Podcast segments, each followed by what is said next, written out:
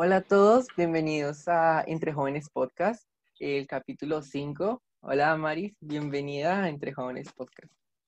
Hola Alejandro, gracias por la invitación. Hola a todos. Gracias a ti por aceptar y poder tomarte el tiempo de venir.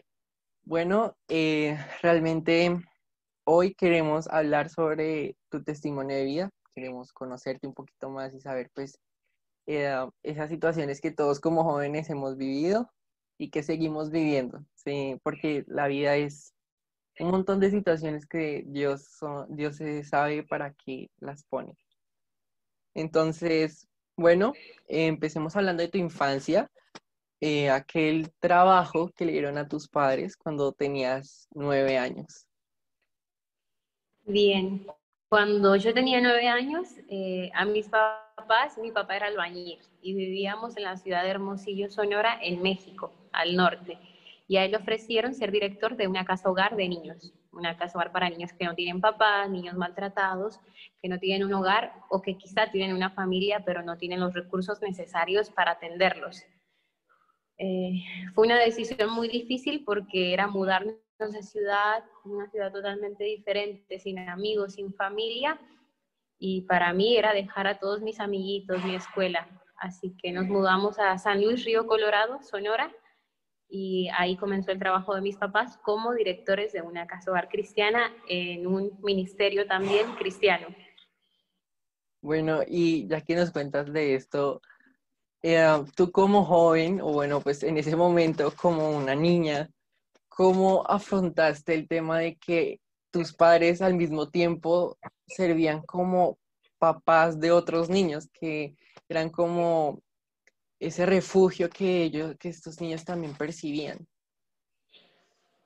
Si bien al principio creo que no lo sentí tanto porque, bueno, somos cinco hermanas, yo soy la, cuarta de las más chicas, eh, al principio no lo sentí tanto, fue hasta que empecé a crecer, a la edad de 12, 13 años, empecé a, a, a, pedir esa atención que yo veía que mis papás vivían en la casa hogar, dormían ahí todo el año, todos los días, eh, y si bien yo también siempre tenían que estar llevando a los niños a la escuela, a tal niño al psicólogo, a tal niño al médico, hacer la comida, llevarlos a jugar fútbol, llevarlos a esto, y, yo estaba como, y, mi tiempo, el tiempo para mí, ¿dónde está?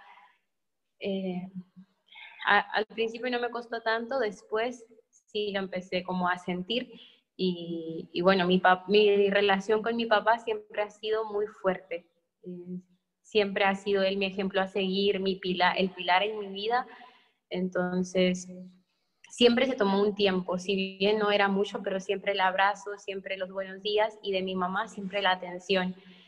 Y ya que fui más, creciendo un poco más, ya de más, más grande, eh, entendí que ellos necesitaban también una familia.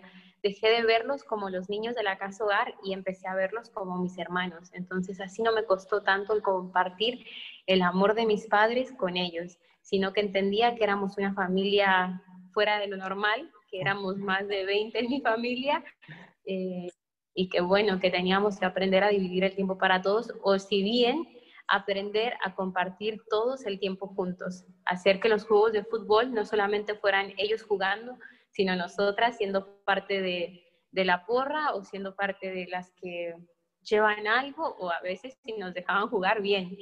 Eh, en lo particular no me gusta el fútbol para jugarlo, pero, pero sí, al principio no me costó, después sí, y después entendí que, que bueno, que estábamos ahí para hacer una familia para ellos también. Y bueno, pues contaste que al inicio te costó un poquito y pues ya estabas en una edad de adolescencia realmente.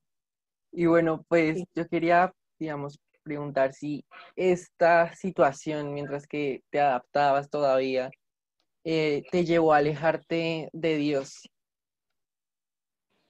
Eh, puede, puede, ser una excusa que yo ponga, porque en sí creo que, que las situaciones no deberían de movernos para alejarnos de Dios, sino que los usamos como pretextos para alejarnos de Dios, ya sea el pecado o ya sea alguna persona, a veces la usamos como pretexto para alejarnos de Dios. Mi papá, eh, bueno, era pastor cuando yo estaba chica, pastor de dos iglesias, cuando tenía como 6, 7 años. y siempre me inculcó el amor a Dios. Mi mamá también, con su ejemplo, con sus palabras, siempre fue el buscar y servir a Dios. Pero ahí es cuando uno ya empieza a tomar sus propias decisiones, si bien somos todavía preadolescentes o adolescentes, empezamos a creer que la podemos toda y que bueno, es mi vida, yo decido. Y sí, empecé a hacer amistades que efectivamente no me, no me hacían bien, empecé a tener conversaciones que no eran buenas y me empecé a alejar poco a poco. Desde los 12 años eh, fui maestra de escuela dominical de primarios, que son los niños de 6 a 9 años, me encantaba, pero aunque estaba presente en la iglesia físicamente, dejé de estarlo espiritualmente, no estaba presente del todo. Eh, y así fue como desde mi preadolescencia y adolescencia empecé a alejarme sutilmente, estando pero no estando no culpo a mis padres, pero quizás sí, si los hubiese tenido al 100% para mí, si hubieran dado cuenta de cambios en mi persona o si hubieran dado cuenta de amistades que me estaban afectando y que quizá ellos lo hubieran corregido. Pero no los culpo porque sé que estaban haciendo una labor buena con otras personas y no me estaban descuidando del todo. Pero en parte sí, sí considero que fue un factor mínimo que, me hizo a mí tomar esas decisiones. Y pues ah, realmente es a veces eh, difícil, ¿sí? Que uno a veces esté espiritualmente también en la iglesia, pues porque, digamos, puede estar mi cuerpo, mi ser en la iglesia, pero mi cabeza y todo lo que yo esté pensando puede estar en otra parte, entonces es, es algo que siempre ponemos como pretexto para dejar de hacer cosas simplemente porque nuestra carne es perezosa, entonces es, es algo que pasa muchas veces.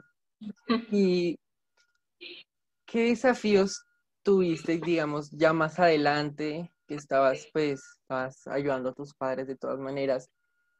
Eh, ya más adelante, ¿qué desafíos tuviste cuando entraste a la universidad?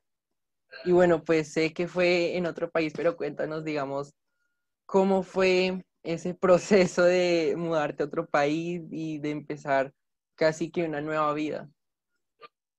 Bueno, gracias a, a este ministerio en la Casa Hogar, se me abrió la oportunidad de poder viajar a Estados Unidos muy frecuentemente desde los 16 años. Eh, me costó mucho la cultura, el idioma, porque yo no dominaba el inglés en ese entonces. Eh, y cuando estaba en la universidad, quedé en un intercambio escolar por un semestre. Y me fui a la Universidad de Arizona a estudiar. Eh, yo estaba estudiando comercio internacional e hice materias allá de transporte y logística. En el edificio donde yo vivía, eh, si bien éramos muchos de México y era todo un edificio lleno de mexicanos, había otro edificio a un lado que le decíamos el edificio internacional, porque había chicos de Rusia, había chicos de Japón, había chicos de Alemania, eh, Arabia, y había otro que era el edificio de los árabes. Había puro árabe en ese edificio, tipo 10 pisos o 7, y estaba lleno de, chicos eh, árabes, la mayoría de ellos musulmanes. Y el otro edificio, el último, eh, era de chicos de Angola. Así que no solamente fue el choque cultural de México, Estados Unidos, que si bien vivo en frontera y no me costaba tanto porque Arizona hay mucho hispano, mucho latino, sí fue el choque con, con esas otras culturas que están lejos a nosotros, Angola, eh, Arabia Saudita, por ejemplo, pero eh, pude entablar una muy buena relación con ellos, me hice muy cercana, no sé qué tan bueno haya sido eso, ahora creo bueno, pero en su momento quizá no lo manejé como debí. Eh, empezamos a salir, la escuela era como lo de menos, era para más el, el interactuar, pero me costó, me costó al principio y después creo que que para poder caer bien o encajar en ese círculo, si bien en tu país es difícil a veces encajar en tus círculos de amigos por ser cristiana, por no tomar, por no ir a fiestas, por no aquello, ahora con, con personas de otros países era un poco más difícil. Entonces evité o escondí esa parte de mí aunque si bien siempre me presentaba y decía, ay, yo soy Damaris, tengo 22 años, soy cristiana, hasta ahí. Eh, era como, nunca, no, no más hablo de Dios, mucho menos con musulmanes, eh, para caer bien, ¿viste? Entonces, eh, sí, como que, que, no me mostré 100% quien, quien realmente era yo para poder agradar o encajar en ese, en ese ámbito, en ese grupo de amigos. Sí, pues a todos nos pasa en algún momento. Cualquier momento de la vida nos va a pasar si no estamos firmes en Dios y no estamos orgullosos de nuestras convicciones.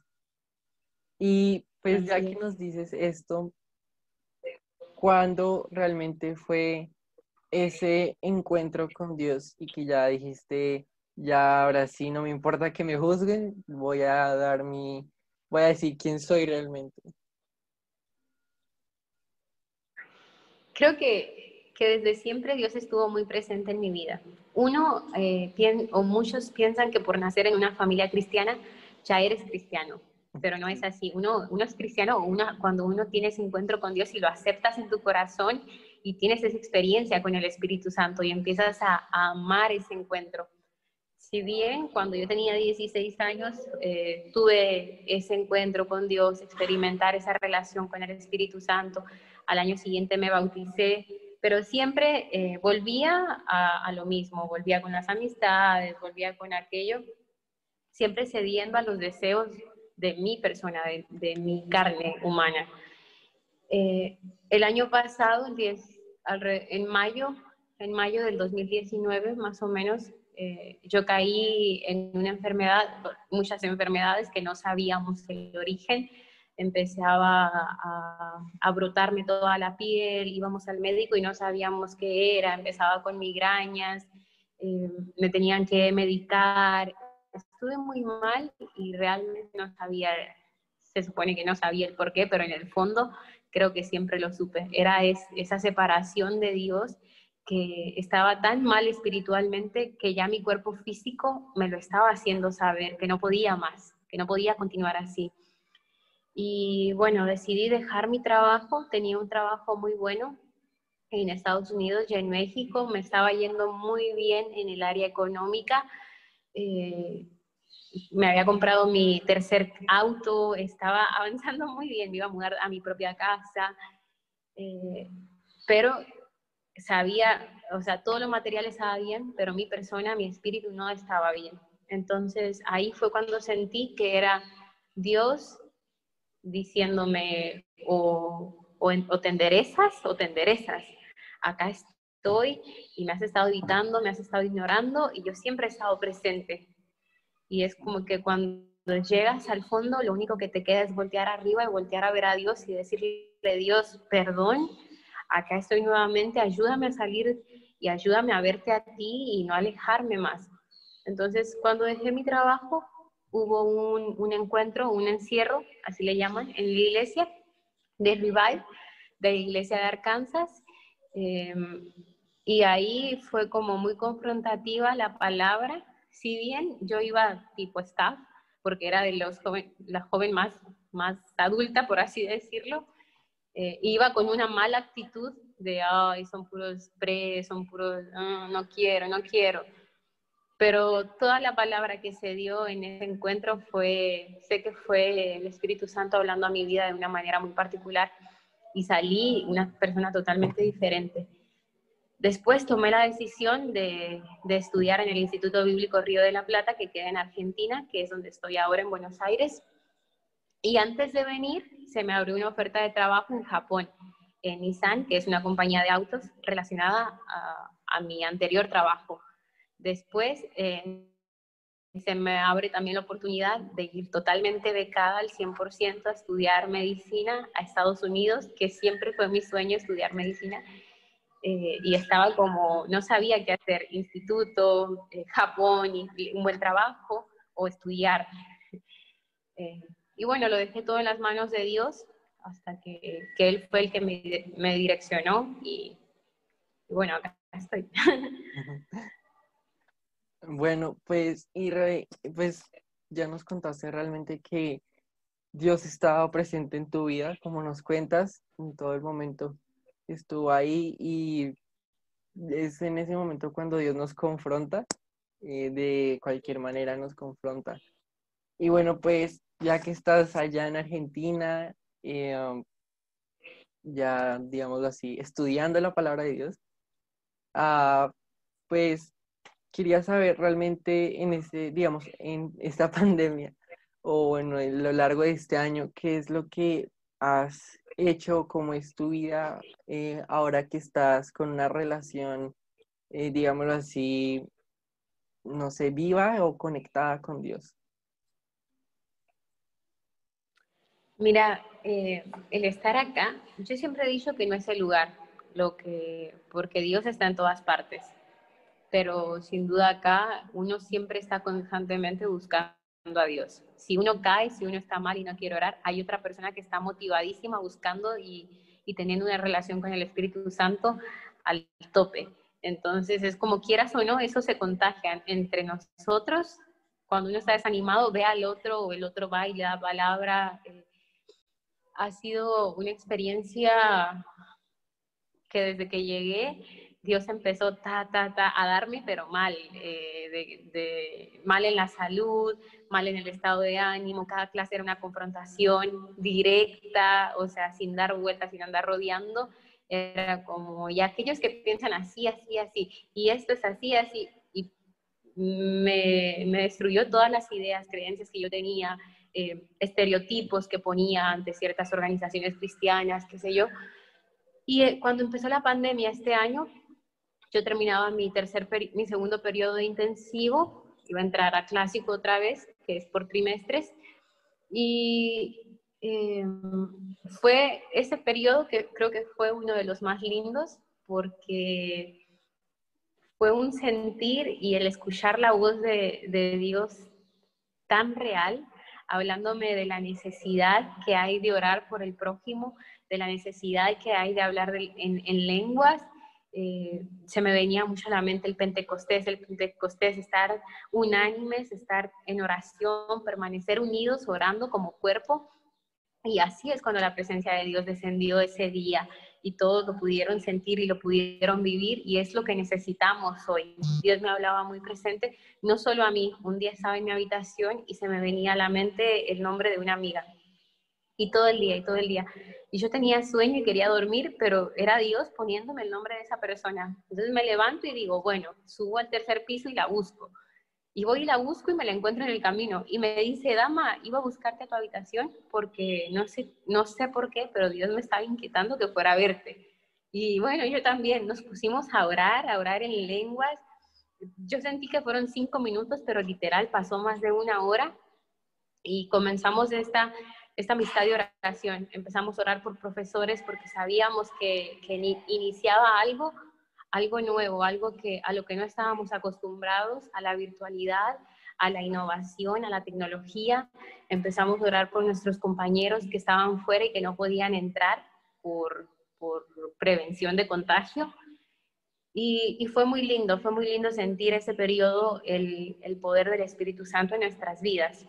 Si bien uno no siempre va a estar allá arriba, va a haber veces en las que te vas a sentir totalmente mal y más en esta cuarentena creo que, que si le permitimos al enemigo y le damos cabida, nos destruye. Pero esos momentos con el Espíritu Santo me sirvieron a mí para, para guardarlos, para atesorarlos. Entonces, eh, ah, si bien el siguiente trimestre eh, estuve trabajando con la escuela de, con la escuela de Ministerio Juvenil, eh, hubo un tiempo en el que me desanimé mucho, aún estando acá. Me desanimé, estaba cansada, cansada de la rutina, cansada del encierro, eh, pero tenía ese recuerdo, esa evidencia con el Espíritu Santo que añoraba y que, tenía presente de meses anteriores. Así que ahora puedo, puedo ver que toda esta cuarentena, para aquellos que, que la supieron aprovechar del todo con Dios, fue algo hermoso, fue una experiencia única, porque nunca más creo que se va a volver a repetir el estar obligadamente encerrados en tu casa con tu familia, que si te quieres ir a una habitación con la única persona con la que vas a poder hablar es con Dios. Es una experiencia que después ah, el tiempo, el trabajo, los hijos, eh, ir a comprar la comida, cocinar, cuidar, limpiar, después no te va a dar el tiempo. El saber aprovechar esa cuarentena para tener esos encuentros con el Espíritu Santo y para aprender a amar al otro, a orar por la necesidad del otro, a ser sensibles al dolor ajeno. Eh, nada, ha sido una experiencia difícil, pero si sabemos tomarnos de la mano de Dios, es una experiencia maravillosa y hermosa a la vez. Muchas gracias. Bueno, pues ah, ya para finalizar, ¿qué consejo puedes darle a todos los jóvenes y personas que nos estén escuchando en este momento, viendo de cómo, digámoslo así, que se sienten obligados a ir a la iglesia, a conectarse, a estar ahí, pero su corazón está lejos de Dios? ¿Qué consejo puedes darle para que, digamos, regresen y se automotiven? Eh, un día escuché que mi papá me dijo, eh, porque mi hermanita no quería ir a la iglesia, y escuché que él dijo, así sea que ella quiera, perdón, que ella quiera o no ir a la iglesia, va a ir. Aunque esté sentada de mala gana, va a estar escuchando y yo sé que la palabra de Dios cuando entra en una persona no regresa vacía. Y es algo muy cierto, porque muchas veces fui y me senté nada más por cumplir, por cumplir con un estereotipo como hija de pastor, por cumplir con un, como un estereotipo como maestra de niños, por cumplir como líder de misiones. Eh, y mi mente estaba en otra, pero mi corazón seguía estando con Dios. Así que por más desanimado que te sientas, por más lejos que te sientas de Dios, eh, por lo menos haz lo básico. Sigue yendo a la iglesia, sigue congregándote, sigue teniendo buenas amistades que te acerquen más a Él y no que te alejen. Al momento quizá es difícil, pero Dios obra. Porque cuando uno realmente conoce a Dios y lo ama, así sea que nos alejemos por un tiempo, nuestro corazón ya le pertenece a Él y somos de Él y nada nos va a poder apartar. Lo único es uno mismo, el único pretexto que podemos poner es el decir, ah, no, eh, pequé, ah, no, estoy mal. Pero no dejes que tu pecado sea un pretexto para alejarte de Dios, sino que sea una necesidad el querer terminarlo y el querer apartarte de eso para acercarte a Dios. Y nada, seguir buscando, buscando ayuda, consejería, hablar con, con líderes, hablar con personas que realmente te van a edificar, no con tu amiguito que está a la par lo mismo que tú o quizá está en cualquiera, sino buscar personas que te, que te acerquen más a Dios y que sepas que te van a corregir. Bueno, eh, muchas gracias por, por, ese, por ese consejo que sé que a mucha gente le, le va a llegar y va a poder mejorar su relación con Dios o a poder iniciar una relación con Dios. Entonces, muchas gracias por haber expuesto aquí tu testimonio, tus vivencias, por, digamos, también ayudar a muchas personas que tal vez hayan pasado por lo que viviste o estén pasando. Entonces, muchísimas gracias por haber venido y tomarte el tiempo de poder estar aquí con nosotros. No, gracias a ti por, por invitarme. Fue un, un gusto, un placer, realmente. Igualmente. Bueno, pues todas las personas que nos estén escuchando, viendo, Solo recuerden eh, darle like, compartirlo y nada más, pues si ustedes quieren suscribirse, suscríbanse, es su decisión. Entonces, bueno, gracias por todo. Eh, bueno, hasta aquí eh, vamos a estar con otro capítulo, ya mm, después con otra persona, un tema diferente. Y bueno, gracias, Damaris, nuevamente. No, por nada. Bendiciones.